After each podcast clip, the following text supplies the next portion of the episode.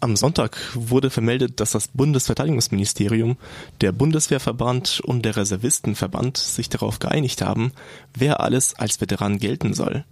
Und das sind wirklich alle. Alle, die jemals gedient haben, die eine Bundeswehruniform getragen haben, ob sie nun im Einsatz irgendwo in Afghanistan gewesen sein mögen oder nicht. Jetzt dürfte die Bundesrepublik mit einem Schlag Millionen Veteranen haben. Die meisten davon wohl vom Grundwehrdienst. Und das war auch höchste Zeit. Die Jüngeren unter uns, äh, unseren Hörerinnen und Hörern, werden sich wahrscheinlich nicht an die Zeit der Wehrpflicht erinnern, wie es damals war. Auch ich habe wie so ziemlich alle hier beim Radio Dreieckland nicht gedient, aber der Grundwehrdienst, der war doch bestimmt voller Gefahren und Entbehrungen und verlangte den Soldaten sicher alles ab. Nikita, im Unterschied zu mir warst du beim Bund. Erzähl mal, womit hattet ihr es eigentlich zu tun? Ja, ich war damals einer von Millionen Grundwehrdienstleistenden, von denen keiner auch nur in der Nähe irgendeines Einsatzes war, äh, auch formal nicht sein konnte bei neun Monaten Dienstzeit. Deswegen mussten wir mit der ständigen Gefahr leben, allenfalls, dass wir uns selbst bei der Schießübung ein C oder so abschießen konnten. Ähm, täglich liefen wir Gefahr zu sterben, allerdings eher vor Langeweile. Es gab, äh, es gab ja schließlich keinen Schutz vom Nichtstun. Ne?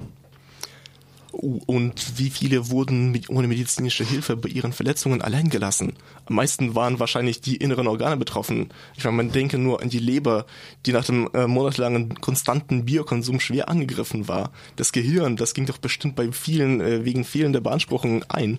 Und das Herz-Kreislauf-System war doch wegen des massiven Bewegungsmangels in der Zeit nach der Grundausbildung kaum noch belastbar und die chronische Hämorrhoidengefahr vom ständigen Rumsitzen äh, vor, der, vor dem Notebook äh, beim Zocken von World of Warcraft und da wurde viel gezockt.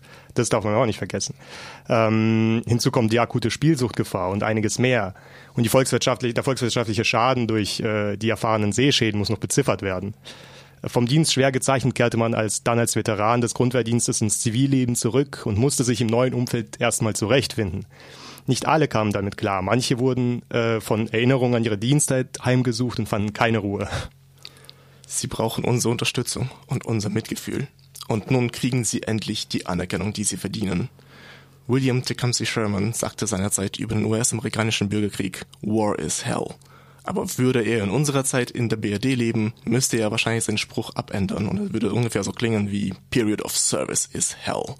Aber jetzt mal ehrlich, die letzten Jahre dürften doch bestimmt eine äh, Identitäts Identitätskrise im traditionellen deutschen Antimilitarismus auslösen. Dieser absurde Veteranenbeschluss, der passt wunderbar zu den Meldungen über Sturmgewehre, die nicht die daneben schießen, Panzer, die nicht fahren können und Hubschrauber, die nicht abheben. Was für ein Feindbild ist das nur? Ja, würde man äh, ein Buch zu den vergangenen 100 Jahren deutscher Militärgeschichte bis zum heutigen Tag schreiben, sollte der Arbeitstitel wahrscheinlich lauten von der Tragödie zur Farce ähm, pünktlich äh, Erscheinung pünktlich zum 100. Jahrestag des Waffenstillstands von Compiègne, zu dem die oberste Heeresleitung die Dolchstoßlegende erfand. Ja, und wenn man ähm, ja im Prinzip äh, ist es ja ein ernstes Thema, muss man ja sagen. Es gibt ja ein paar, äh, einige Menschen, die tatsächlich im Einsatz waren, die tatsächlich was geleistet haben. Ähm, das darf man natürlich nicht vergessen. Aber wenn man sich natürlich die ganzen Meldungen der vergangenen Jahre, wie, wie du zu Recht gesagt hast, äh, die Meldungen über die Ausrüstung und jetzt diese Meldung anschaut, dann kommt man nicht umhin, äh, das mit der Farce festzustellen. Äh, und man kann, man könnte ja eigentlich drüber lachen, wenn man sich nicht vergegenwärtigen müsste, dass da ja sehr viel Geld drin steckt, was ja, was man äh, tatsächlich äh, woanders zum Teil wirklich effektiver und sinnvoller ausgeben könnte.